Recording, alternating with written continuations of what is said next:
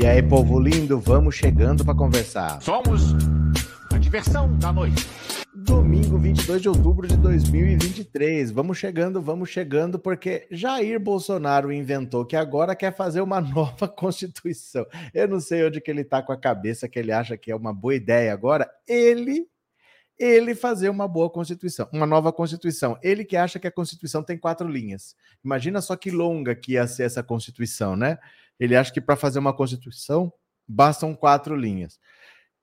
Tem muita gente que fala em fazer uma nova Constituição e eu gostaria que vocês lembrassem que quem fez essa Constituição foi Ulisses Guimarães uma pessoa que lutou contra a ditadura, uma pessoa que viveu a ditadura, que fez uma constituição para que a gente tivesse um país democrático e não um país que pudesse voltar toda hora para uma ditadura. Então, por exemplo, acabou o mandato, acabou o mandato, obrigatoriamente você tem que sair. O mandato não pode ser prorrogado, não pode ser encurtado, não pode ser assim.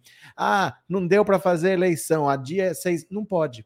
Dia 31 de dezembro acaba os mandatos e tem que acabar, porque essa Constituição foi feita para evitar uma nova ditadura. Então não é possível prorrogar o mandato. Isso é uma das coisas que tem nessa Constituição que foi feita depois de uma época de ditadura. O SUS não existia.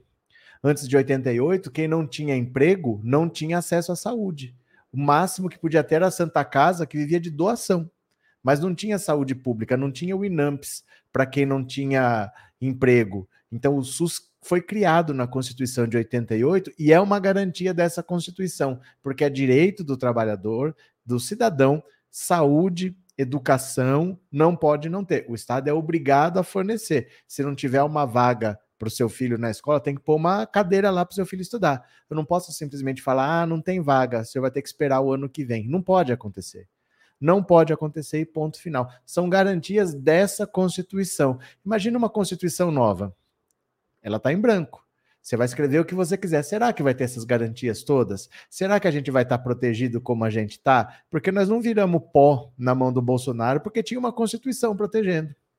Né? Ele não podia fazer tudo o que ele queria. Ele dependia do STF, ele dependia de autorizações do Congresso, ele poderia sofrer crime de responsabilidade, sofrer um impeachment, dependendo do que ele fizesse. Nós temos garantias constitucionais que nos mantiveram vivos esses quatro anos. Imagina uma nova Constituição que ninguém sabe o que vai ser posto lá, onde eles podem colocar qualquer direito para eles mesmos lá e ficarem livres, por exemplo, da nossa fiscalização. Nós não temos mais um Ulisses Guimarães para comandar uma nova Constituição. Ia ser o Arthur Lira. Já pensou? em vez de ser o Ulisses Guimarães, ser o Arthur Lira fazendo uma nova Constituição. Então, algumas pessoas falam disso, de fazer nova Constituição. Não caiam nesse conto do vigário, viu? Não pensem em quem vai fazer. Quem vai fazer é o Centrão. Quem vai determinar para onde vai o dinheiro é o Centrão. Quem vai decidir o que, que vai ter de direito e o que vai ter de dever é o Centrão. Sempre que passarem com essa ideia de nova Constituição, pense nisso. Quem faz lei é o legislador. O mesmo legislador que está na Câmara e no Senado é quem faria a nossa Constituição. Tem mais de 100 bolsonaristas, tem mais de 100 tanto da bancada evangélica, tem a bancada do agronegócio. Imagina esse pessoal fazendo uma Constituição. Né? Ia virar um país lindo de se ver. Quem está aqui pela primeira vez, se inscreva no canal. Você já é inscrito? Deixa seu like, mande o um super chat, um super sticker, faça logo no começo da live para o YouTube já ver mais interação e começar a divulgar, tá? Sabe aquelas armas que sumiram de São Paulo? Algumas foram encontradas no Rio de Janeiro, estavam com o Comando Vermelho, outras em São Paulo, estavam com o PCC. Você sabe por que, que essas armas foram devolvidas? De tão velhas e em mau estado que estavam. Os bandidos não quiseram. Os bandidos devolveram, eles não quiseram fazer negócio, por isso que eles devolveram não prestam. As armas do Rio de Janeiro faltavam peça. E como essas armas são controladas, são de uso exclusivo das Forças Armadas, não tem para comprar. Se falta uma peça, não tem onde comprar essa peça. Então ela estava velha e faltando peça no Rio de Janeiro. Em São Paulo não estava faltando peça, mas estava em péssimo estado. Os bandidos não quiseram as armas que são do nosso exército brasileiro. Que o Brasil nunca entre em guerra com ninguém, porque nem os bandidos estão querendo as armas que são roubadas do exército, para você ver o nível dessas forças armadas que querem consertar o país. Podemos ir? Podemos ir? Vocês vêm comigo? Eu vou compartilhar a tela. Vamos ler notícia. Venha comigo, embora fui. Bolsonaro participa de evento de aliado e sugere uma nova Constituição. Meu Deus!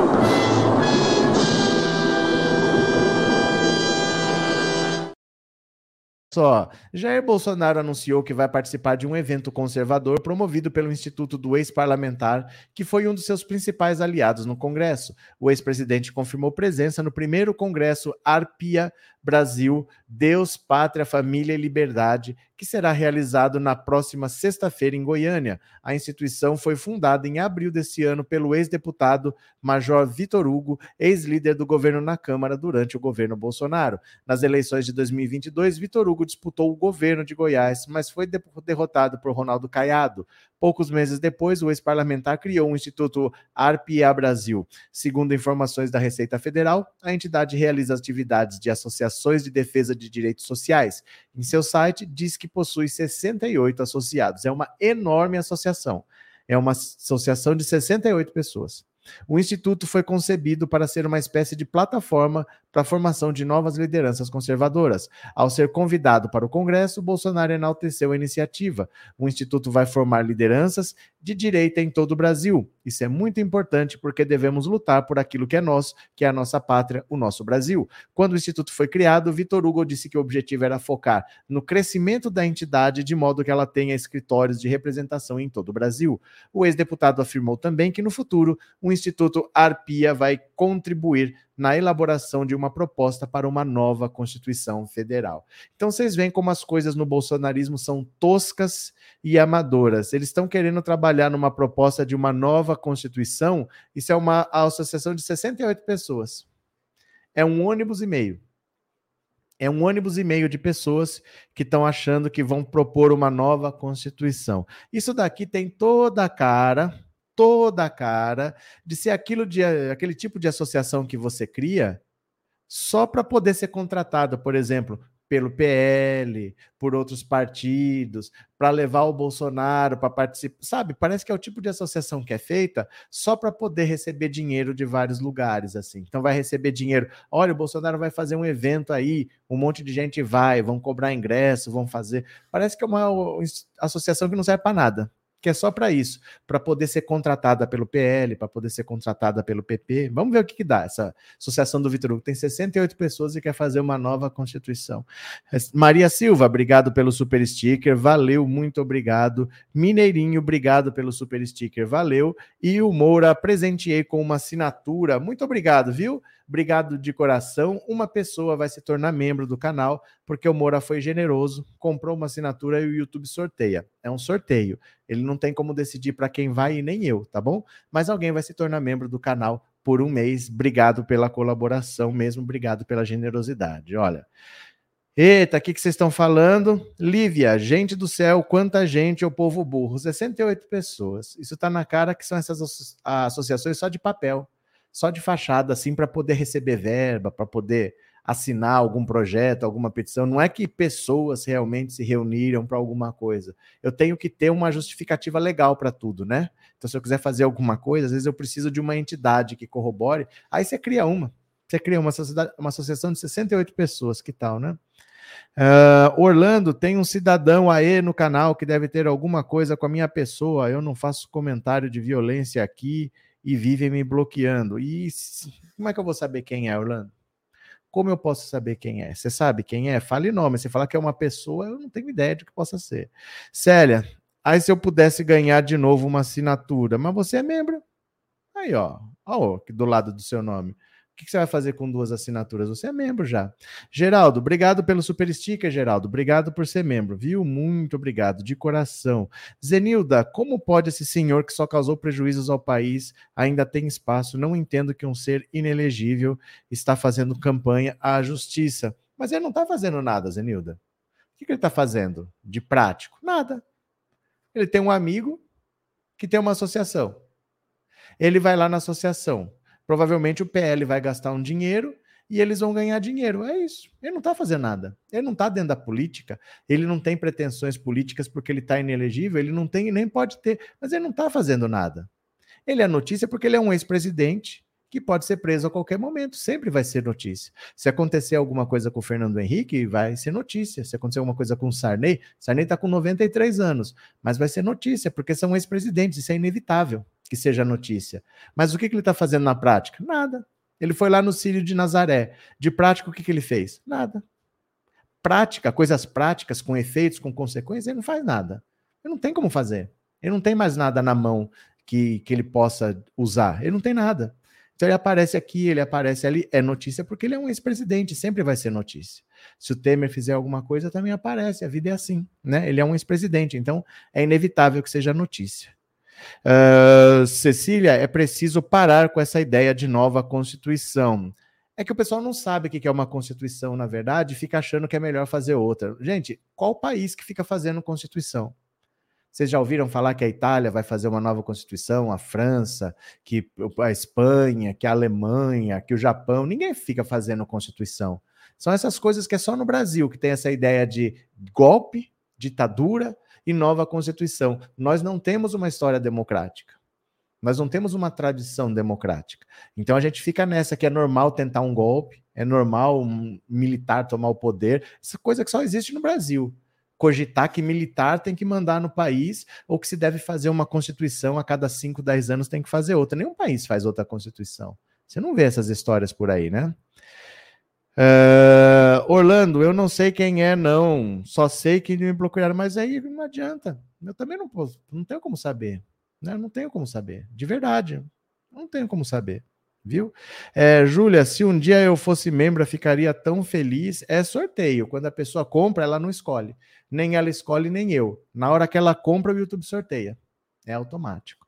Carlos, o futuro de Bolsonaro, a justiça pertence, são muitos crimes que ele cometeu. E a justiça, você sabe que leva um tempinho, mas está andando. Está andando, né? É, José, o Bolsonaro não tem um projeto para o Brasil, só quer coisas que favoreçam as, essas maluquices. É, Basicamente é isso, né? Mais uma aqui, ó. Vamos ler mais uma. Deixa eu compartilhar a tela. Venham comigo, ó. Pronto. Opa, cliquei errado. Foi.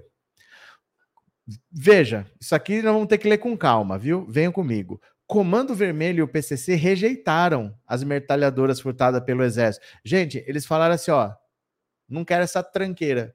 Esse lixo não presta. É por isso que eles devolveram. Essa, olha isso aqui, ó. Eles não quiseram. Olha. O objetivo dos autores que, que furtaram o arsenal de guerra do exército em São Paulo, com metralhadoras .50 e calibre 7.62, era fazer muito dinheiro, aumentando o poder bélico de duas das maiores facções criminosas do país, a paulista, primeiro comando da capital, e a carioca, comando vermelho. No entanto, o mau estado de conservação e a ausência de uma peça fundamental esfriaram o interesse. Em uma primeira negociação com integrantes do CV, que comandam o tráfico no Complexo da Maré, no Rio de Janeiro, os fornecedores não conseguiram emplacar a venda em razão da ausência de uma fita metálica necessária para inserir a munição nas armas. A peça é de uso controlado pelo Exército, ou seja, difícil de ser adquirida no mercado. A informação foi confirmada ao Metrópolis por fontes da inteligência da Polícia Civil do Rio. De acordo com os investigadores, as negociações das armas foi feita por um grupo de WhatsApp do qual participam lideranças do CV. Um fornecedor postou no grupo um vídeo em que apareciam as quatro metralhadoras .50 desviadas do arsenal. Ao todo, 21 metralhadoras foram subtraídas do quartel em Barueri, sendo 13 de calibre .50 e outras 8 de calibre 762. O crime foi descoberto no último dia 10 durante a inspeção, conforme revelou a reportagem do Metrópolis. Até agora, 17 armas foram recuperadas. O arsenal também foi oferecido a um integrante do PCC conhecido por liderar grandes roubos contra agências bancárias e carros fortes. As metralhadoras .50 são conhecidas pelo alto poder destrutivo capaz de perfurar a fuselagem de veículos usados para o transporte de valor. No entanto, o assaltante descartou a compra por ter considerado as armas velhas e em mau estado. O fornecedor chegou a pedir 350 mil em cada metralhadora .50 e 180 mil pelos fuzis. Os valores considerados justos no mercado paralelo de armas pesadas não foram suficientes para agradar ao membro do PCC que descartou a compra. Por causa do desvio das armas, cerca de 480 militares ficaram aquartelados pela, para investigação interna desde o último dia 11. O isolamento contribuiu para que o comando conseguisse ouvir depoimentos e afunilar o número de possíveis envolvidos no crime. A maioria da tropa foi liberada na terça-feira, dia 17, mas cerca de 160 militares permanecem sem poder deixar o quartel. O Comando Militar do Sudeste já identificou três militares que teriam ajudado no furto e também investiga a atuação de outros integrantes da corporação e de civis. O diretor do Arsenal de Guerra de Barueri foi exonerado na última sexta-feira. Gente, a bandidagem não quis o armamento do exército brasileiro. As armas estavam faltando peças, estavam velhas, estavam mal conservadas e eles não quiseram um acordo. Falaram: "Ah, muito obrigado, mas desse jeito aí para nós não interessa". Não é falta de dinheiro, não estava caro, eles acharam que o preço estava até bom, mas não foi suficiente para eles se interessarem. As que foram para o Rio de Janeiro estava faltando uma peça, não tem onde conseguir a peça, porque a arma é restrita, então ela vem montada ou ela não serve. E as que estavam em São Paulo estavam completas, mas muito velhas, muito mal é, condicionadas, em péssimo estado. Ah, não, essa, essa tralha velha a gente não quer. Bandidos não querem as armas do Exército Brasileiro. É assim que o dinheiro é gasto. As pessoas não têm o menor interesse hoje no equipamento que o Exército Brasileiro tem, que o Brasil nunca entre numa guerra. Que o Brasil nunca entre numa guerra. É, Geraldo, obrigado pelo super sticker, Geraldo. Valeu de coração. Encarnação, presenteei com uma assinatura do canal Pensando Alto. Aê, obrigado, Encarnação. Mais uma pessoa acabou de se tornar membro porque a Encarnação foi generosa e deu uma assinatura para vocês. Aí é um sorteio, tá bom? É um sorteio, alguém se tornou membro do canal. Uh, Ailton, as Forças Armadas do Brasil não servem para nada. Benhur, as três que faltaram estavam boas. Lívia, e ainda querem dar golpe, haja paciência. Ricardo, esse sujeito deve sonhar com o Bolsonaro todo dia, vir ao disco cara. Esse sujeito quem? Esse sujeito quem, Ricardo? Agora, deixa eu falar para você sofre. Ai, ai, ai, o que, que não faz o medo do comunismo, né? Isso tudo é medo do comunismo. Medo do comunismo latifundistas, são os monopolistas, são os colonialistas, enfim, os parasitas. São os latifundistas, são os monopolistas, são os colonialistas, enfim, os parasitas. São os latifundistas, são os monopolistas, são os colonialistas, enfim, os parasitas. Ai, ai, ai, ai, ai, que importância que eu dou para comentário de gadinho, viu? Que importância que eu dou. Cadê vocês aqui? Eu vi. E ainda querem dar golpe, haja paciência. Amilcar, essas armas tinham assinatura do velho Heleno antigas. Margarida, as Forças Armadas do Brasil estão ferradas, nem os bandidos querem as armas do exército. Mas é isso, eles devolveram. Eles rejeitaram o negócio. Aí os caras devolveram as armas porque ninguém foi preso. Ninguém foi preso. Eles botaram armas dentro de um carro roubado e abandonaram o carro. Porque ninguém se interessou em comprar. O exército estava procurando feito um louco. O que, que eu vou fazer com isso aqui, ó? Eles despacharam aquele negócio lá, porque eles sabiam que iam encontrar e eles não tinham como fazer dinheiro para assumir. Então eles devolveram que ninguém se interessou em comprar, né? É, o PCC não teve interesse por motivo das armas estarem faltando peças ou estavam ultrapassadas. Não, não quem não quis porque estava faltando peça foi o Comando Vermelho. Estava faltando um, uma peça de metal que coloca a munição lá. Então estava incompleta, mas também tava, foi considerada velha. Agora em São Paulo foi considerado velho e em mau estado eles não se interessaram. Não? É, Bafo de Jontex, quero ser membro. Só clicar no dinheirinho lá tem a opção de se tornar membro. E aí você se torna membro, né? Joseildo, o Bozo queria dar golpe com esse monte de ferro velho, porque queria matar a gente de tétano. Queria matar a gente de tétano, né? É, Estevão, parece que estamos contra o Brasil. Ora, se essas armas furtadas estavam realmente fora de uso, segundo autoridades do Exército. Não sei, não importa. Elas não podem ser furtadas. Elas não podem ser furtadas porque elas estavam fora de uso. Ninguém está fora, ninguém está contra o Brasil por ser contra um roubo. Você é a favor de roubo de armas, Estevão? Só porque elas estão fora de uso? É, gente ridícula, sinceramente, vir aqui para defender o inelegível é muito gado mesmo. Deixa vir, deixa dar like, deixa comentar. Alberi, boa noite. Santa Maria, Rio Grande do Sul. Boa noite, Alberi. Vai chegando. Maria Valadares, que perigo para as Forças Armadas com essas armas velhas. Ia todo mundo pegar tétano, né? Uh, Vilela, sonhar com o Bozo seria o pior dos pesadelos. Cadê Mara? Tá bravo, hein? Quem? O Moura tá bravo. Neuza vai ter que contratar uma empresa de segurança para tomar conta do exército. Maria Sé, matar de teta. Não é tudo enferrujado, mas arma velha ninguém quis. 350 mil, ah, não tá caro, mas não, não presta para nós não. Mais uma, vamos lá? Deixa eu compartilhar aqui, ó. Venham para mais uma, deem seu like, colaborem no Pix para manter o canal funcionando, mande um super chat, um super sticker, viu? Bora, que mais?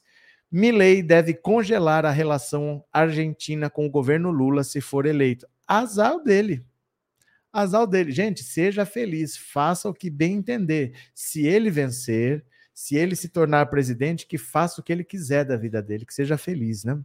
Cidadãos da Argentina vão às urnas hoje no domingo, já foram, né? Decidir quem será o novo presidente do país. O sucessor de Alberto Fernandes definirá os rumos da economia atualmente em situação de fragilidade aguda e das relações diplomáticas argentinas, temas de impacto também em território brasileiro. Três candidatos de perfis bastante distintos disputam a preferência do eleitorado. O ultradireitista Javier Milei que tem apoio do ex-presidente Jair Bolsonaro e com quem divide visões políticas semelhantes, o atual ministro da Economia e candidato governista Sérgio Massa e a ex-ministra da Segurança Patrícia Bullrich. Entre as opções, Milley venceu as primárias e tem se destacado nas pesquisas. Diante do cenário, o ministro da Fazenda, de Fernando Haddad, ressaltou que o governo federal vê com preocupação uma eventual eleição do direitista, de, é, dono de retórica bélica e propostas econômicas não convencionais. No poder, o candidato da direita pode esfriar as relações diplomáticas azeitadas entre Lula e Fernandes. Especialistas consultados pelo Metrópolis avaliam, no entanto, que apesar de promessas de rompimento com o governo brasileiro e críticas a Lula, quem Milley define como um presidente comunista e furioso, uma eventual vitória da direita na Argentina não representa risco eminente para a relação entre os dois países. Eventuais embates no âmbito político, no entanto, podem impedir o avanço de agendas importantes para a política externa brasileira e a recuperação econômica argentina, que tem a gestão de Lula como aliada. No campo diplomático, o professor de Relações Internacionais Pedro Feliu, da Universidade de São Paulo, usou como referência o recente cenário entre Jair Bolsonaro e Fernandes, divisões políticas bastante distintas, para representar como deve funcionar uma possível dinâmica Lula-Milei. A relação entre Brasil e Argentina é tamanha tão bem estabelecida que dificilmente uma rusga entre presidentes vai ter um efeito enorme. O Brasil é o principal parceiro econômico da Argentina, assim como o vizinho sul-americano é o terceiro país com mais impacto na balança comercial brasileira, atrás apenas de China e Estados Unidos. O que pode ocorrer, segundo especialistas, é uma dificuldade muito grande em avançar novas políticas, assim como propor alguma novidade no Mercosul, bloco de Brasil, Argentina, Paraguai e Uruguai, e ampliar a agenda de integração regional e atrasar o avanço de agendas importantes para os dois países. No caso do Brasil, seria difícil garantir apoio para conquistar um assento permanente no Conselho de Segurança da ONU. Para a Argentina, é o fim do auxílio do Brasil na reconstrução financeira e monetária do país, a partir de uma parceria estratégica que vem desde os anos 80. Outro dano que Milley poderia causar, caso eleito, é gerar instabilidade no âmbito do Mercosul ao dificultar avanços nas negociações de acordo de livre comércio do bloco com a União Europeia. Tirando esse aspecto, questões estruturais impediriam impactos maiores. À frente nas pesquisas, o economista e deputado Javier Milei surge como principal nome da extrema-direita para se tornar o próximo presidente do país vizinho. A atual gestão governista, exaurida por um fracasso econômico somado a escândalos de corrupção e o anticomunismo crescente, criaram um terreno fértil para a ascensão do candidato conhecido por declarações polêmicas. Em frangalhos, a economia vai decidir a eleição na Argentina. consequência direta da disparada dos preços, a pobreza alcançou 40% da população argentina no primeiro semestre e jogou outros 9,3% em situação de indigência. Tais números eram de 36,5% e 8,8% no início de 2022. Olha. A Argentina decida seu futuro, eles que veem o que eles querem fazer. Agora, eles têm uma ajuda do Brasil, que se eles não quiserem mais, eles que se virem, não tem problema. Querem tentar sozinho? Podem tentar, ninguém vai atrapalhar, ninguém vai fazer nada, que, sigam, que sigam o caminho deles felizes, mas será que dá certo? O Brasil tinha quase 400 bilhões de dólares quando o Bolsonaro entrou. Com essas maluquices que ele fez, o Paulo Guedes torrou 100 bilhões. 100 bilhões ele torou. Para evitar que o dólar disparasse, ele ia lá, vendia dólar para baixar o preço, sabe? Então o Brasil tinha um colchão que, apesar das loucuras do Bolsonaro, o Brasil não quebrou. A Argentina não tem esse colchão. Então vai inventar de fazer maluquice? Pode inventar, mas vai ter alguma consequência lá na economia. Vamos ver. É, do Carmo, ele quer uma constituição que prevê Jacob. Deixa querer, né, do Carmo? Vamos fazer o quê? Obrigado, viu, do Carmo? Obrigado pelo superchat. Danilo, obrigado também pelo superchat. Valeu, Danilo. Brigadão. Quem mais? Vamos conversando. Boa noite, Altelina. Vergonha, o PCC não aceitou as armas nem de graça. Se desfez das armas, porque o exército estava indo atrás, ia girar o mundo até achar. Então, já que eles não iam fazer dinheiro porque ninguém quis, devolveram, né? Sandra, Lula está viajando porque trabalha muito para trazer investimentos e empregos para o Brasil. Não é o Bozo vagabundo que só passeava. Luciano, os argentinos irão migrar para o Brasil. Imagina, gente. Imagina. Não tem essas coisas, não. Essas coisas que vão migrar para o Brasil. Isso nunca aconteceu nem vai acontecer. Eles vêm no máximo de férias. Se eles não tiverem dinheiro, eles não vêm mais de férias, mas não é assim. O Brasil já teve péssimo quantas vezes? Mudou todo mundo para a Argentina? Não muda. Não muda, ninguém faz essas coisas, não. Eles vão continuar sofrendo lá. Vão passar fome, vão ficar desempregados, ninguém sabe. Tomara que não, tomara que dê tudo certo, mas é difícil, né? Joseildo, boca de urna deu empate Milei e Patrícia. Bom porque os eleitores do Massa podem votar em Patrícia Milei assusta. Luiz Carlos, o Paulo Guedes vendia dólar para ele mesmo comprar. Wellington, boa noite. Qual a sua opinião sobre as eleições municipais? Acho que a equipe de Lula deve trabalhar para eleger prefeitos e vereadores. Bolsonaro já está fazendo isso com suas viagens. Qual a sua opinião? É que o Bolsonaro não trabalha, Wellington. Você não pode comparar o Lula com o Bolsonaro. O Bolsonaro não trabalha. Ele não tem cargo, ele não tem obrigações, ele não tem que dar resultado. Então ele pode ficar viajando. Você acha que o Lula vai viajar pensando em eleições? Ele tem uma economia para tocar, ele tem um país para tocar. O PT vai fazer isso, o Lula não. O Lula não vai fazer isso. O Lula tem que governar o país. Então não, tem, não, não dá para você comparar o que o Lula está fazendo com o que o Bolsonaro está fazendo, porque o Bolsonaro não trabalha. Aliás, o trabalho dele agora é esse: fazer campanha para o PL. O PL paga um salário para ele para ele fazer campanha. O Lula não vai fazer isso. Não espere isso do Lula. O Lula não vai viajar o país para eleger prefeito. O Lula vai governar e tem muita coisa para fazer. A reforma tributária ainda não foi aprovada. Foi aprovada no Senado, mas foi aprovada na Câmara, mas está parada no Senado. Deve ficar para o ano que vem. A reforma tributária ia mudar para o futuro os impostos, a arrecadação, tá tudo parado lá. Vamos ver. Vamos aguardar. É, Regina, obrigado pelo super sticker, obrigado por ser membro, viu, Regina? Muito obrigado, viu? Gabi, isso só é prejudicial à Argentina. Países como o Brasil aguentam perder parceiros, países pequenos e fracos como a Argentina não. É que o Brasil ele tem um tamanho que ele consegue viver sozinho. O Brasil, praticamente, é, é difícil o país como o Brasil, assim. O Brasil tem tudo. O Brasil tem petróleo, o Brasil tem ouro, o Brasil tem água, o Brasil tem recursos minerais à vontade, tem uma população grande para produzir e para consumir. Então, por exemplo, a Arábia Saudita, ela tem muito petróleo. Beleza, mas ela não tem indústria e ela não tem uma população que consuma. Então, enquanto tiver petróleo, é rico. Acabou, acabou tudo. Não tem nada. Ela tem um recurso e mais nada. Outros países, por exemplo, é, muitos países africanos têm população grande, mas não tem indústria. Então não tem emprego. Agora, outros países como a China, é praticamente um, um planeta. Ela tem população grande, ela tem uma economia muito grande, ela consegue fabricar, ela consegue consumir, mas ela tem poucos recursos naturais. Então ela compra cimento do Brasil, ela compra minério de ferro do Brasil. O Brasil tem tudo. Se o mundo acabar e só sobrar o Brasil, dá para continuar. O Brasil não depende de uma coisa que ele importe, que se essa coisa não vier, o Brasil acaba. O Brasil não depende de vender uma coisa que se os outros não comprarem, o país acaba. O Brasil consegue viver sozinho. Então o Brasil resistiu à ditadura militar, o Brasil já resistiu a um monte de presidente incompetente.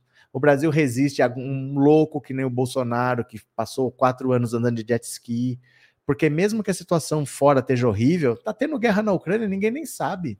Na Europa, eles ficam desesperados, porque o gás e o diesel que eles usam vem da Ucrânia. E é isso que esquenta a Europa no inverno. Se eles não têm o gás e, a, e o diesel da Ucrânia, da, da Rússia, perdão, da Rússia, não da Ucrânia, da Rússia, eles morrem de frio, cai para menos 20 lá. O Brasil não tem nada disso. O Brasil não tem deserto, o Brasil não tem vulcão, não tem terremoto, tem uma população grande, mas tem uma área grande, tem bastante água, tem bastante recursos. Então o Brasil sempre vai. O Brasil sempre vai. Passa um Bolsonaro por aí, o Brasil aguenta. Passa uma ditadura militar, o Brasil aguenta. O Brasil não quebra desse jeito, mas é raro um país que seja assim. Que seja grande, que tenha população grande, mas que tenha espaço, que tenha recursos e que consiga se manter sozinho. Então é muito difícil o Brasil quebrar, mas a Argentina não pode vacilar. A Argentina tem a população do estado de São Paulo, para vocês terem uma ideia. Tem 40 e poucos milhões de habitantes, é a população do estado de São Paulo. Olha o tamanho do Brasil. Ela tem a população do estado de São Paulo só. Não é uma população muito grande, né? Rafael, será que o Bozo tem registro em carteira e a Micheque? Sei não. Hoje? Hoje não sei, mas nunca tiveram, nunca trabalharam com nada, né? Maria, obrigado pela generosidade, Maria. Obrigada. Maria também deu uma assinatura de presente. Muito obrigado, viu, Maria? Obrigado de coração. Mais alguém ou foi só a Maria? A Sandra. Sandra também deu uma assinatura de presente. Ó. Só hoje, quatro pessoas se tornaram membros do canal por causa da generosidade das pessoas que dão uma assinatura de presente. Que legal, né? Moura, esses gados têm que aprender se não for no amor, no love, tem que ser na dor. William, o exército ia destruir essas armas por estarem em péssimas condições e não valeria a pena arrumá-las, iam ser destruídas. Ué, mas é do exército. Não podem ser roubadas. Elas foram roubadas não de qualquer lugar, elas não foram roubadas de uma loja, são roubadas do exército. Gente, são armas do exército. Eu não posso achar que é normal roubar um copo do exército. Se não tiver seguro dentro do exército. Não pode ter um roubo dentro do exército. Não é uma coisa trivial alguém roubar o exército roubar a arma do exército. Gente, se um bandido rouba uma arma, do... imagina um outro exército. Imagina uma guerra, se eu consigo roubar o exército, né? Era para estar tá protegido. Lúcia, boa noite. É isso que o povo brasileiro precisa, Mários, enfrentar a verdade. Como assim, Lúcia? Do que você está falando exatamente? Nadir, uma boa noite para todos. Boa noite, Nadir. Neuza, já saiu o resultado. Gente, vocês estão achando que lá tem urna eletrônica? Urna eletrônica é no Brasil. A, a apuração vai levar dias. É urna de papel, isso vai levar dias. Não vai sair resultado hoje. Vocês estão acostumados com o Brasil, que tem urna eletrônica, que em poucas horas sai o resultado. Essa apuração vai levar dias. É urna de papel, é contagem manual. Isso não tem resultado hoje, é urna de papel. Urna de papel, não, voto de papel, né?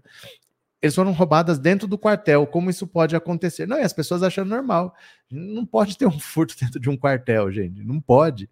Vamos continuar. Mais uma, mais uma, mais uma. Estados Unidos monitoram tentativa de infiltração de grupo pró-Kremlin no PDT.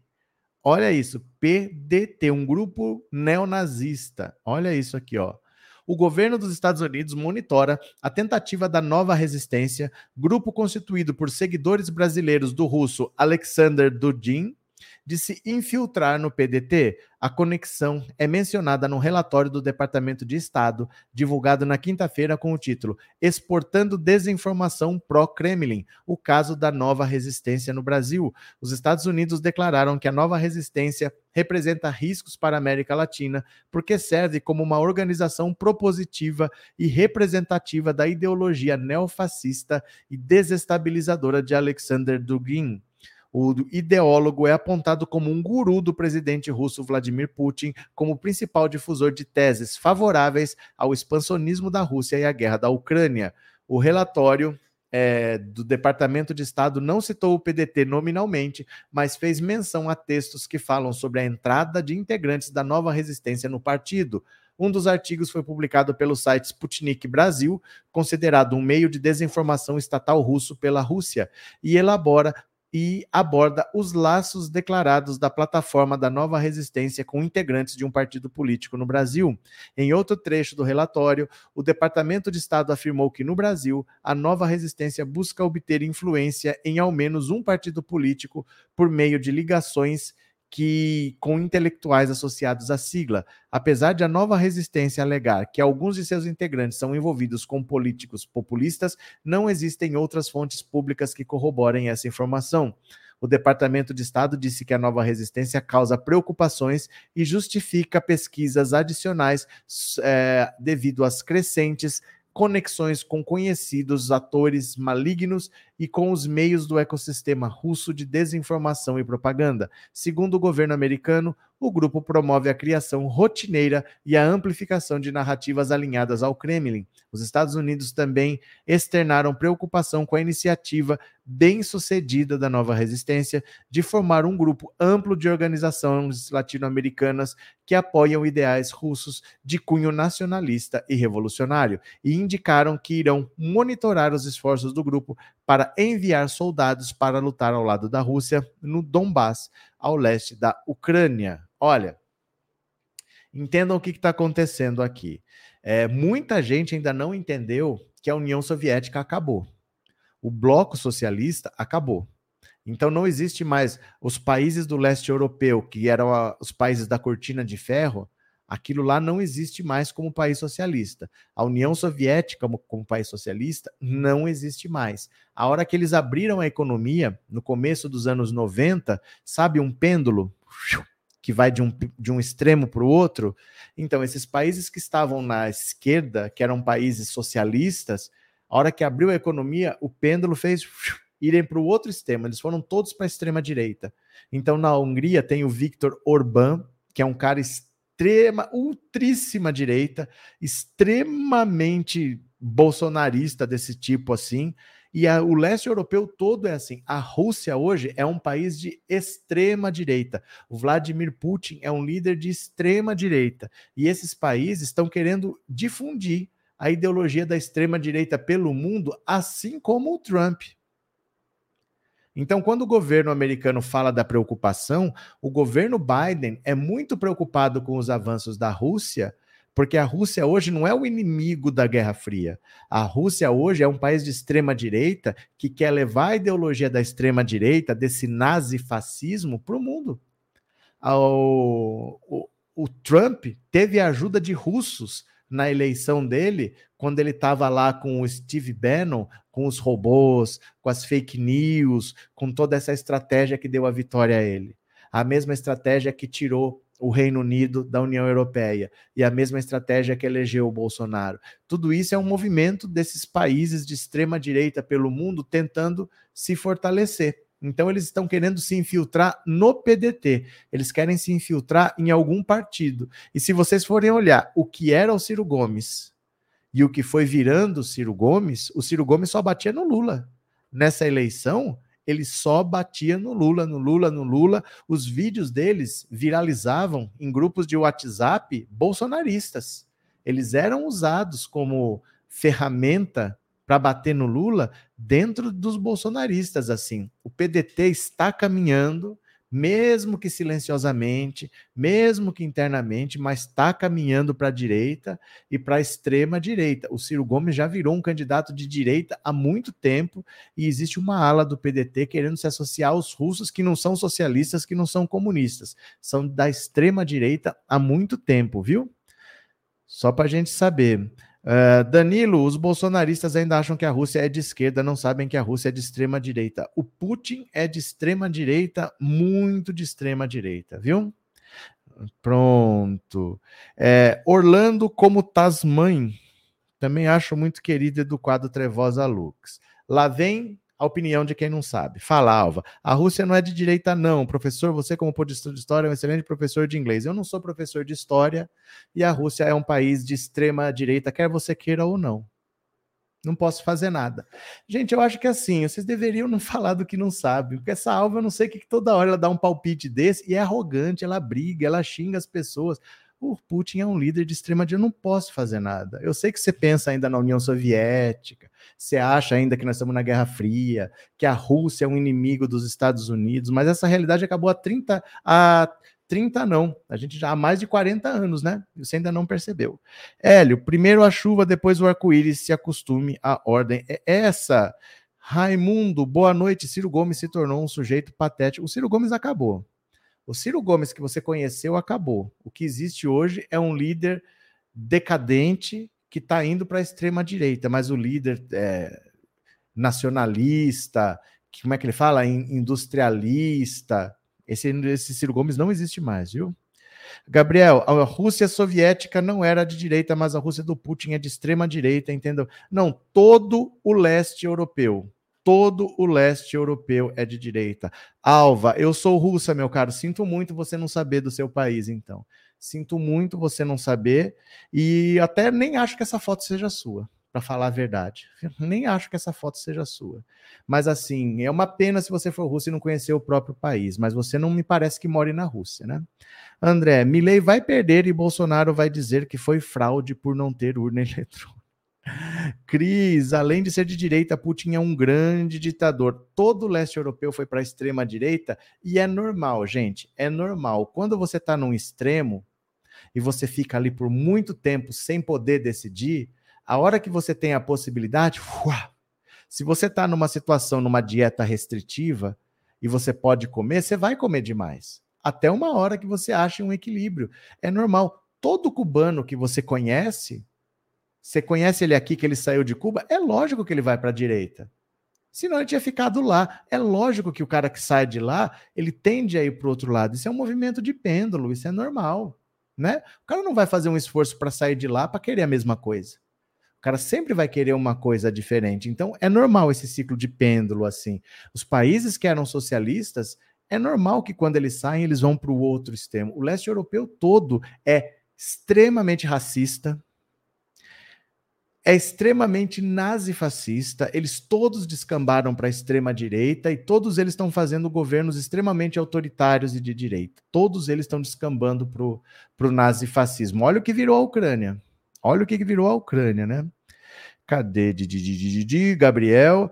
Talvez a Alva tenha que esfriar a cabeça Eu não sei, ela vem sempre aqui, sempre para brigar. Nunca colabora com nada. Ela sempre vem para falar o contrário. Eu acho que não chama Alva. Eu acho que essa foto não é dela. Eu só acho. Eu só acho, eu só acho. Tony, já estão falando que vai ter fraude. A direita está falando. Tony, isso é método. Isso é método. Veja o que aconteceu com o Trump em 2016 até 2020, que foi o governo dele. Foi o que aconteceu no Brasil de 2018 a 2022 e é o que vai acontecer em qualquer país que siga a fórmula da extrema direita. Ele vai contestar o resultado. Se ele vencer na reeleição, ele vai contestar algum tipo de voto. Nos Estados Unidos, eles, o Trump contestou o voto pelo correio. No Brasil, o Bolsonaro contestou o voto eletrônico. Na Argentina, ele vai contestar algum voto específico. Vai ter uma invasão da Casa Rosada na Argentina igual teve a invasão do Capitólio, igual teve o 8 de janeiro aqui. É a fórmula da extrema direita é essa. E o que, que eles fazem? Nada. Eles só querem vencer a esquerda, mas eles não querem fazer nada, eles não querem propor nada. A fórmula é sempre essa, né? Essa alva não sabe nem onde ela mora. Isso é perfil fake, gente. Isso é perfil fake. Perfil fake. Marinês, Bolsonaro é inelegível, não manda nada, não faz nada quando o presidente nem vai fazer. Wanda, é, os argentinos são metidos a europeus, podem ficar na M, mas não vão dar o gostinho de vir para um país de terceiro mundo como o Brasil, são nariz empinados. Se se ferrarem, eu acho é pouco. Não, não é isso. Não é isso. É que ninguém vai para um outro país só porque tá ruim. A gente não larga tudo para trás assim e vai embora. Por pior que esteja o Brasil, a gente não sai daqui também. Eu vou para onde? Não basta eu querer ir. Eu preciso ter emprego, eu preciso ter possibilidade de crescer. Mais do que isso, eu não quero. Eu não quero ir para longe da minha família, eu não quero deixar o lugar que eu conheço, eu não quero deixar de frequentar esses lugares, eu não, eu não quero sair daqui. Por mais que esteja ruim, eu quero consertar aqui. eu quero protestar contra o governo, eu quero exigir mudança, mas eu não quero sair daqui. As pessoas normalmente saem se não tiver opção. Mas não é assim, ah, vamos para outro país porque aqui tá ruim. Ninguém sai mudando assim, ninguém é nômade. As pessoas têm raízes, as pessoas têm laços, as pessoas não querem sair dos seus países. Eu entendo eles não quererem sair, eles não têm que sair mesmo, é o país deles, caramba. Né? Agora a coisa não tá boa, eu saio. Não é assim que funciona, né? As pessoas querem verdade, consertar o país delas, elas não querem abandonar e ir para outro lugar. Outro lugar, gente, pode ser o melhor lugar do mundo, não é o melhor lugar do mundo para você. Se os Estados Unidos, pode ser a Noruega, pode ser a Inglaterra, pode ser a Alemanha, o Japão, o melhor lugar do mundo não é o melhor lugar do mundo para você, porque você é um imigrante. Você é um estrangeiro, você não vale nada. Você não é bem-vindo lá. Você não é bem-vindo, você não é aceito, você não faz parte. Você vai fazer trabalho básico e olha lá. Mesmo que você cresça, você é um estrangeiro. Você não é aceito, você não pode falar, você não pode dar opinião. Volta para o seu país, volta para tua terra. Você sofre racismo, você sofre preconceito. Volta latino, o que, que você está fazendo aqui? Ninguém quer isso. Ninguém quer. As pessoas querem ficar no país delas, saem quando não tem jeito. Mas mesmo quando não tem jeito, muitos querem ficar. A maioria quer ficar, são poucos os que saem. É bem poucos, né? É, Rita, o gado está de mudança para o curral argentino. Hasta la vista, baby. É, como é que é? E o, é, e o Brini. Professor, quer dizer que os BRICS são de extrema direita? Explique melhor, o senhor está sendo extremista. Eu, BRICS são de extrema direita? Quem falou BRICS? Eu falei Rússia. Falei Rússia. A Rússia é de extrema direita. O Brasil não é de extrema direita. A China não é de extrema direita. A Índia não é de extrema direita. A África do Sul não é de extrema direita. Eu gostaria de saber onde você ouviu dizer que o BRICS é de extrema direita. Eu sou extremista, mas eu acho que alguém está surdo. Eu não falei nada de BRICS hoje. Joãozinho, não podemos desejar mal a ninguém que a Argentina que na Argentina o candidato bom ganhe. Eu quero melhor para a Argentina, não, não quero mal de ninguém. Eu acho que a América do Sul, quanto melhor estiver, melhor para todo mundo. Mas se a Argentina escolher o Milei, seja feita a vossa vontade, né? É, Renova Paulo Santos, boa noite. Mais uma? Podemos ir para mais uma? Venham comigo. Nordeste deve puxar o crescimento do Brasil até 2033. Vejam os maiores investimentos por região. Olha, com uma série de investimentos públicos e privados programados para a próxima década, o Nordeste deve ser a região do país com maior crescimento econômico no período de 2025 a 2033, segundo projeções da Tendências Consultoria.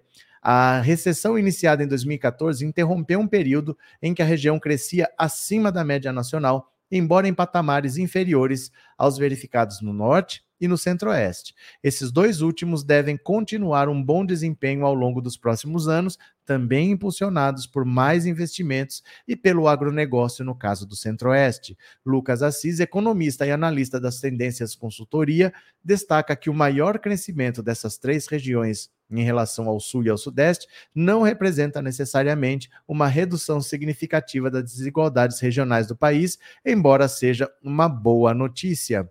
Os movimentos programados para o Sudeste, por exemplo, superam os esperados para o Nordeste em valores monetários, mas são menores proporcionalmente ao tamanho de sua economia. Ou seja, em regiões mais desenvolvidas, esses aportes de investimentos têm impactos menores. Então, olha, crescimento médio do PIB de 2025 a 2023. O Nordeste deve ser a região que mais vai crescer, crescendo 3,4. Depois vem Norte e Nordeste, Norte e Centro-Oeste com 3.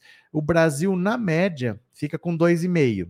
O Sudeste com 2,3 e o Sul com 2,1 o Nordeste vai ser a região que vai liderar, em termos de variação interanual do PIB, o crescimento da próxima década. Os investimentos vão impulsionar a região nos próximos anos, mas o Sudeste deve seguir como principal motor da economia brasileira. Por mais que haja essa expectativa de crescimento para o Nordeste, ela não deve se reverter, ao menos nos próximos 10 anos, em uma melhora da heterogeneidade econômica do país. As vulnerabilidades econômicas e as marcantes desigualdades devem permanecer.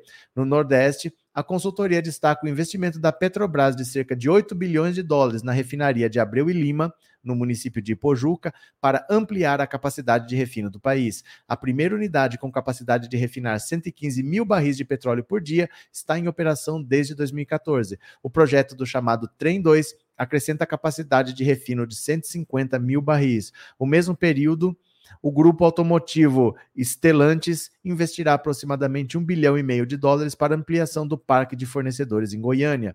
Outro destaque é o investimento de aproximadamente 830 milhões de, de dólares para implantação de uma refinaria no complexo de Pecém, no Ceará, da empresa Noxis Energy. Então, olha aqui as empresas. É, Suzano, Arauco, Vale, Yamaha, Petrobras, onde elas vão investir e quanto elas vão investir, né? Écio Costa, professor titular de Economia da Universidade Federal de Pernambuco e sócio da SEDES, Consultoria e Planejamento, destaca a importância de investimentos programados do novo PAC de quase 100 bilhões de reais no estado. O Nordeste tem uma necessidade de investimentos em infraestrutura muito grande, mas a gente tem que ver na realidade o quanto disso vai sair do papel e ser efetivamente concretizado. Os PACs anteriores tiveram um índice de conclusão muito baixo. Quase metade da lista de obras do novo PAC é composta por promessas ressuscitadas das versões anteriores do plano. Olha, isso aqui é o seguinte: é importante que a gente entenda que essas coisas devem acontecer desde que a gente não interrompa essa rota. Então, por exemplo, o Lula, o que, que ele olha? Ele olha para o Brasil e falta. Aqui tem coisa, aqui tem coisa, aqui falta, aqui falta, aqui falta. É ali que ele vai investir. Então ele vai levar mais investimento, obviamente, para onde tem mais necessidade desse investimento. Mas esses investimentos são de longo prazo. Se daqui três anos, três, porque um ano já foi. Se daqui três anos o Brasil resolve dar outra maluquice dessa, volta para a extrema direita, nós já vimos que o Bolsonaro não investe. Nós já vimos que ele não trabalha. Nós já vimos que a extrema-direita trabalha para quem? Trabalha para o rico, trabalha para o empresário. Então ele vai botar dinheiro onde as empresas já estão. Então vai botar dinheiro em São Paulo, vai botar dinheiro no Rio, vai botar dinheiro no sul do país, vai colocar dinheiro no colo dos, dos agraciados, daqueles que estão perto dos poderosos, como sempre foi na história desse país. Então é importante que a gente entenda a nossa responsabilidade. É preciso ter esses investimentos são para a próxima década, de 2025 até 2035. Então, nós temos que ter pelo menos esse governo e mais dois para garantir que isso tudo aconteça. Porque se cai na mão de novo da direita, a direita já vem com aquela história tem que privatizar. Aí essas refinarias todas que a Petrobras está construindo, ela vai lá e vende outra vez. Aí vou privatizar não sei o quê, vou privatizar não sei o quê, e para tudo de novo.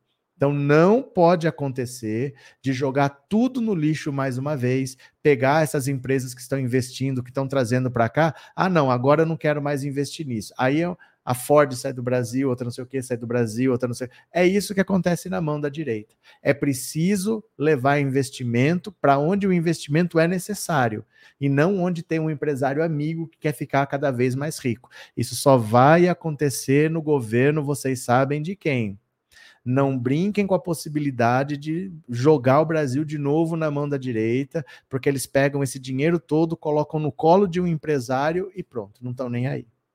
Certo? Então tem que ter muita vigilância para que isso tudo se concretize até 2035. Parece que é muito, mas são dois governos a mais. Se no meio do caminho interrompe esse processo, acaba o desenvolvimento que poderia vir é todo jogado no lixo e é o empresário rico que vai ficar mais rico, um milionário que vai ficar bilionário, né? Regina, obrigado por presentear com uma assinatura, obrigado pela generosidade. Ela fez uma vez e ela fez duas vezes, ó. Obrigado, viu, Regina? Obrigado de coração. Sandra, obrigado pelo super sticker também. Valeu, Sandra. Maria, Obrigado pela assinatura, obrigado de coração pelo apoio. Obrigado, Sandra, também, que deu uma assinatura. Acho que eu não estou devendo nada para ninguém, viu? Uh, e o Brini, tô mais a comparar a Rússia com o nazismo, é um pouco demais, não. Você faz o que você quiser, meu caro, mas assim, cada um pode ter sua opinião, você pode ter a sua. Fique na paz. Fique na paz. Fique na paz, cara. Neuza, como os Estados Unidos estivessem dando a mínima para o Jair Bozo. Gabriel, devemos estender a posição, entender a posição do Brasil no mundo e principalmente na América Latina. Nós somos referência e ponto de partida de muitos países. Aristides, para o Brasil não voltar a eleger presidente de direita, é preciso deter o crescimento da extrema direita. Não é isso. Isso você está fazendo igual o Bolsonaro. O importante é parar a esquerda. Não é. A gente tem que trabalhar e conscientizar as pessoas de o que está sendo feito é bom para elas. Porque as pessoas não são burras. Os pobres votaram no Lula. As pessoas que ganham de zero a dois salários mínimos votaram em peso no Lula. As mulheres votaram em peso no Lula. O problema é que tem um monte de gente que acha que o bom para o país é votar no governo dos ricos. O importante é privilegiar as empresas. As pessoas não entendem que o importante é você fazer investimento de longo prazo. Gente não pode governar pensando em parar a direita. Do mesmo jeito que a, a direita faz esse erro. Ela não tem pauta, ela só quer impedir a vitória da esquerda e não consegue. Você vê que não adianta? Por mais que a direita tente, ela não consegue parar a esquerda, porque a esquerda trabalha. A direita não trabalha, a direita só quer parar a esquerda. Então a gente tem aqui fazer o trabalho bem feito e conversar com as pessoas para que elas entendam que aquilo está acontecendo porque tem um governo que está voltado para isso. O outro governo só está voltado a enriquecer empresários. Vamos ver se eles entendem, né? Professora Anivalda, obrigado pelo super sticker, viu? Obrigado pelo apoio, valeu. Cadê? É, Angelina, nordestinos são bem merecidos seu estado crescer na economia. Região, né? Rússia faz parte dos BRICS. faz, Rosa, faz. É, Francisco, Space Heating. O que, que vocês estão falando? Gabriel, que aconteceu aqui? É, e onde o professor disse ou comparou a Rússia ao nazismo? Não, ignorem, ignorem, ignorem. A pessoa não entende e fica batendo boca. Denísia, Bananinha Van Hatten e outro deputado bolsonarista na Argentina com o nosso dinheiro para se juntar a outros países de extrema-direita e acompanharem as eleições argentinas. Deixa lá. Deixa lá. Deixa arder, gente. Deixa arder. Essa galera aí, ó, enquanto eles estão preocupados com essas besteiras, o Lula está trabalhando, está trazendo investimentos. É nisso que a gente tem que focar, né? Alexandre, obrigado, Regina. Ganhei uma assinatura. Pronto. É, João PM Brito. Lula já veio aqui no Maranhão e falou que iria trazer a refinaria para cá é, Bacabeira, Rosário e Maranhão, porque agora não entrou na partilha? Tem que perguntar para ele, meu cara. Perguntar para ele, né? Ordem e progresso. Onde tem esquerda, tem atraso. Com certeza. O Brasil se desenvolveu muito na ditadura militar. Né? O Brasil virou primeiro mundo na ditadura militar. Era uma época boa, a educação era boa, a gente tinha telefone, lembra? Lembra como a gente tinha telefone no tempo da ditadura militar? Você lembra que, que era a merenda escolar no tempo da ditadura militar? Você lembra da hiperinflação na ditadura militar? Era uma época boa a direita no poder, viu? Ordem e progresso. A ditadura militar foi uma época de avanço no Brasil. O Brasil se tornou primeiro mundo, infelizmente não somos mais, mas a gente era primeiro mundo no tempo da ditadura militar. Eu lembro, eu lembro da inflação pequena que tinha na ditadura militar, né? Uh, falta de aviso para os argentinos não foi. Para o Brasil também não foi. Nós cansamos de avisar. Nós brigamos até na nossa família. Não adiantou. Não adianta, gente. Não adianta. Não adianta querer evitar que os outros tomem tapa. As pessoas têm que tomar os próprios tapas. Ah, no Brasil também não foi falta de aviso e o Bolsonaro não só se elegeu, como quase se reelegeu. Né? Will, Cris, eles são completamente desinformados. Verdade. Jotec, tantas conversas de gente tonta. Neuza, ordem e progresso, a idade da pedra na ditadura. Gente não sabe nem do que está falando. Sônia, fazia fila na rua para usar um orelhão. Era uma época boa de hiperinflação, de FMI, vindo aqui, né? Falar de arroxo salarial, falar que tinha, que tinha que apertar o cinto. Vocês lembram disso? O Delfim Neto falando que não podia aumentar o salário mínimo, porque primeiro tinha que esperar o bolo crescer para depois dividir, e o povo até hoje espera a divisão do bolo. Era uma época boa a ditadura militar, viu?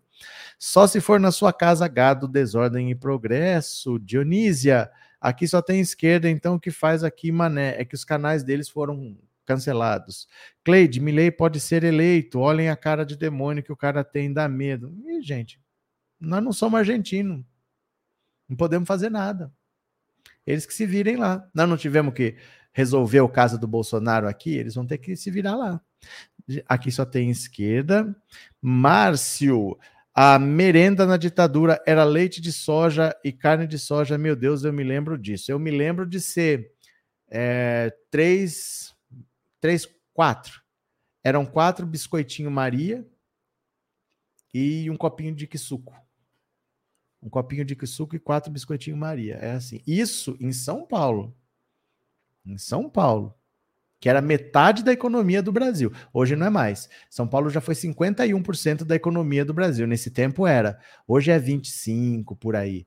Naquele tempo era só isso. Quer dizer, não, não é falta de dinheiro. É porque durante uma ditadura militar o povo jamais será prioridade. E era isso que os bolsonaristas queriam de novo, porque eles enriqueceram, né? Muita gente enriqueceu no tempo da ditadura militar quando estava perto dos, dos poderosos. Angelina, a cara do bolsolixo também é do coisa ruim. A gente, nós não somos argentinos, não. Deixa o Milei ganhar, perder, azar deles lá. O que, que a gente pode fazer? Não podemos evitar, não temos responsabilidade com isso, não temos nada a ver com isso. A gente conseguiu.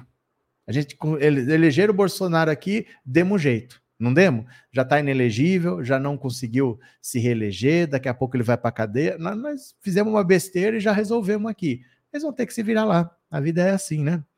Edna, no meu tempo o leite de soja era horrível.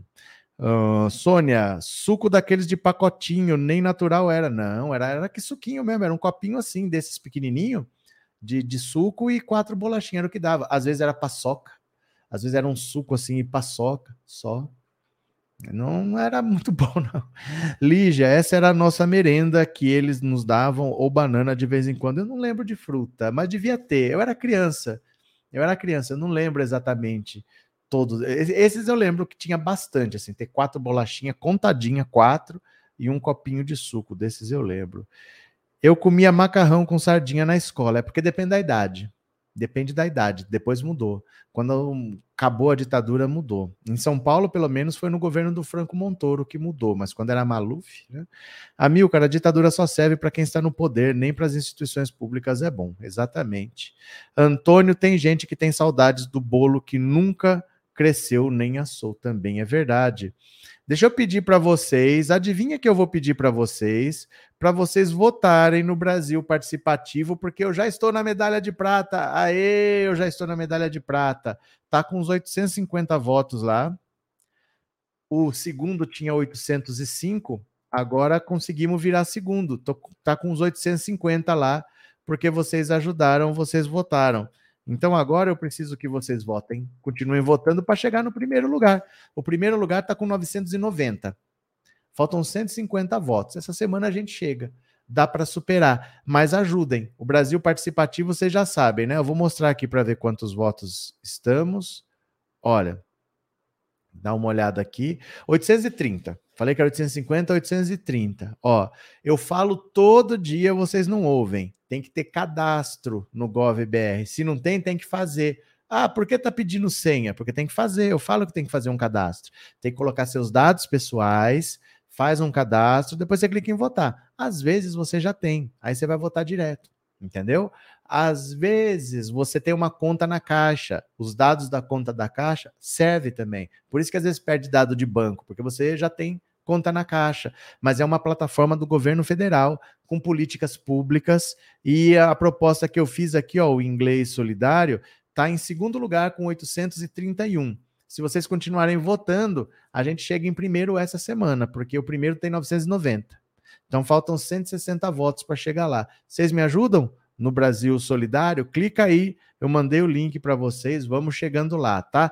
Clica, clica, clica, vai votando pede para o marido votar, pede para o filho votar, é um voto por CPF, tá bom? Minier, na ditadura os ricos enriquecem mais e os pobres ficam mais pobres. É lógico. Se fosse para pensar em todo mundo, era democracia. Né? Aí todo mundo escolhe, todo mundo vê o que é melhor. Ditadura é para favorecer alguns sem ter que dar satisfação, né?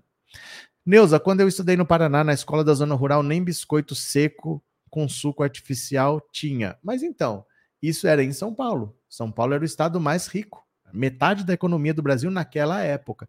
E era desse jeito. Imagina por aí.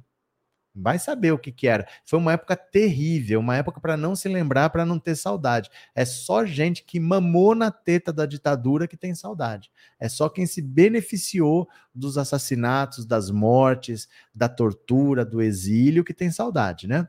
Maria do Carmo, eu sei porque seu Twitter caiu. Meu Twitter não caiu, foi meu Instagram. Eu estava no ônibus com fone de ouvido, vendo suas postagens, comecei a rir tanto que quando eu percebi estavam todos me olhando, morri de vergonha. Será que fui só eu? Não sei.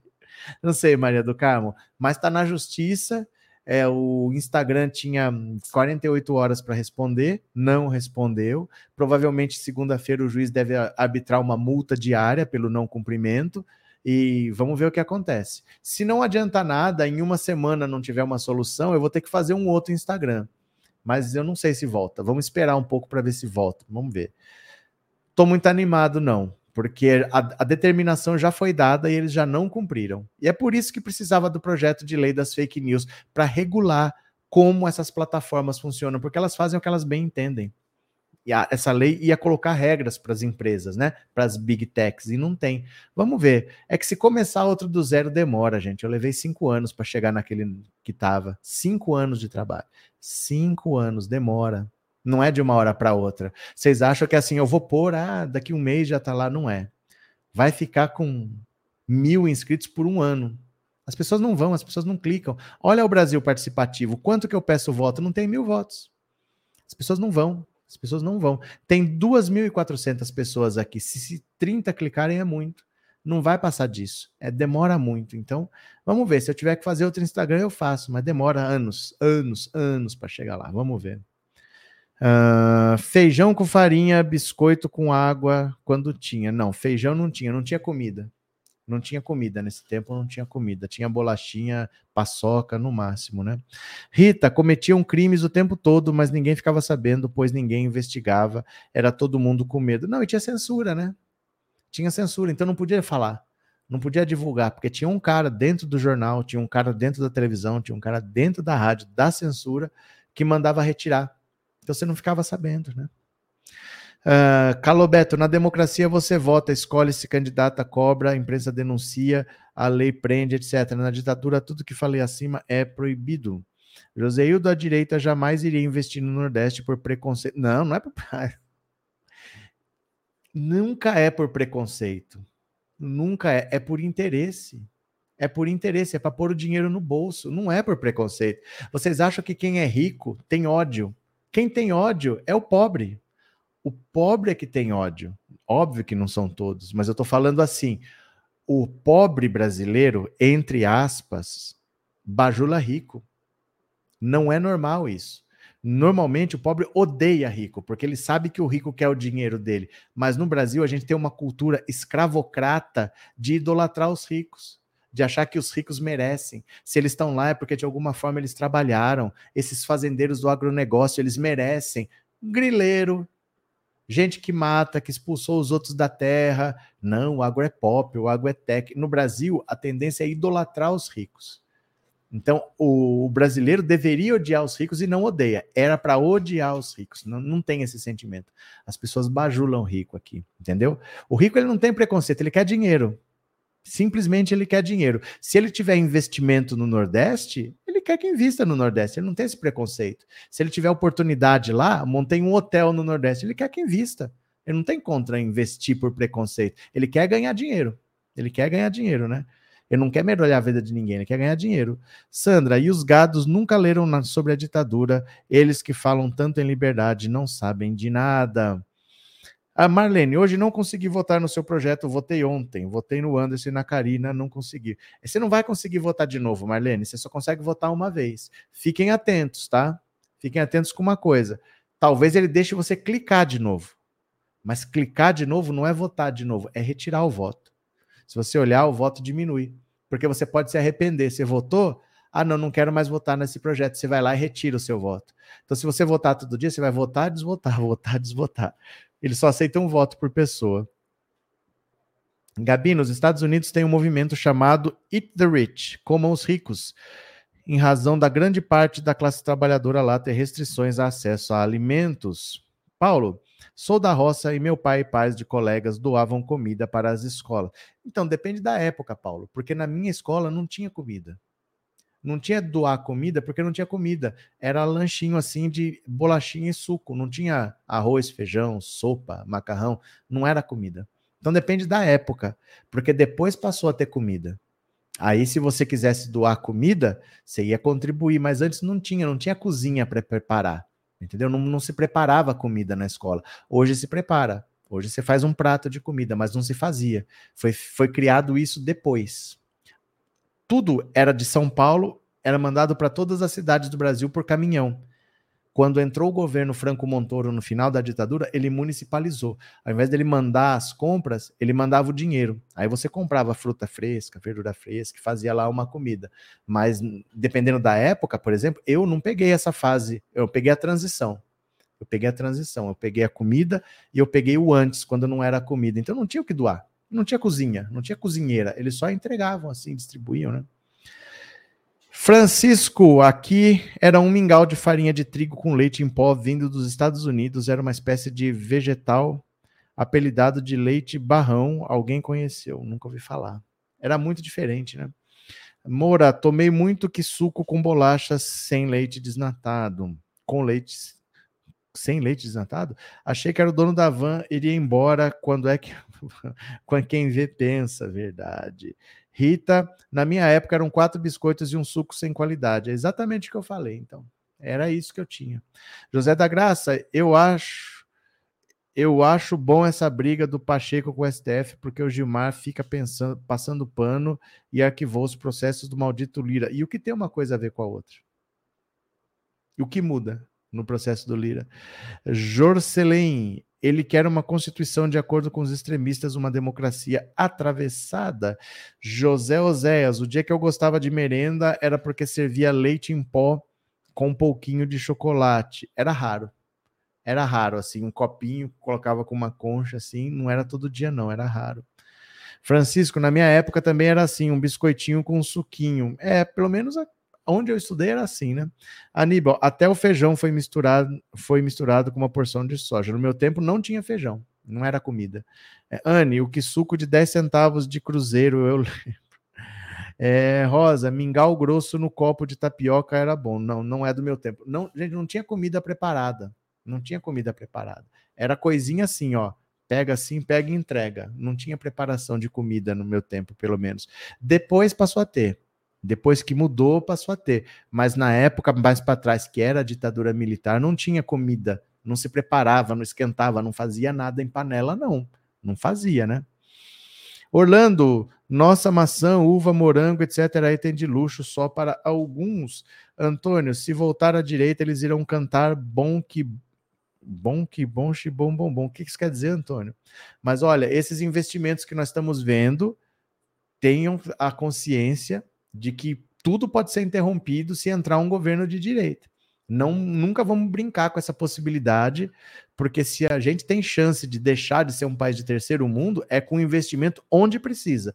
Não adianta só investir, tem que investir onde precisa. E o Lula está fazendo investimento onde mais precisa. Está investindo no Brasil todo, mas onde mais precisa, tem que ter uma atenção especial. E não vai ser um governo de direita que vai fazer isso, porque o Brasil sempre foi governado pela direita, né? Marlene, na minha época não tinha nada, a gente levava de casa, trocava entre os alunos. Uh, José Osés, meu pai trabalhava na prefeitura e recebia como pagamento leite em pó e trigo doados pelos Estados Unidos. Ó, vocês vão votar lá no Brasil Participativo. Se você não pegou o link, você pede no WhatsApp 14997790615 e fala assim: me manda o link. Aí eu mando para você e você vota. Tem 2.400 pessoas aqui. Agora eu consegui chegar em 800 votos. Você vê que, por mais que a gente peça, as pessoas não vão. Então, vou começar a fazer um Instagram provavelmente na outra semana. Caso não volte o meu, eu acho que não vai voltar. Acho que eu perdi, mas vai levar anos, vai levar anos, anos de trabalho. Foram cinco. Vamos ver.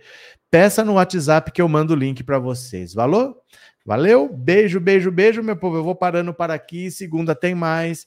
Beijo grande, obrigado pela conversa muito boa. Até mais e tchau. Valeu, meu povo. Obrigado. Beijo, beijo, beijo. Fui. Pede o link, pede o link, pede o link.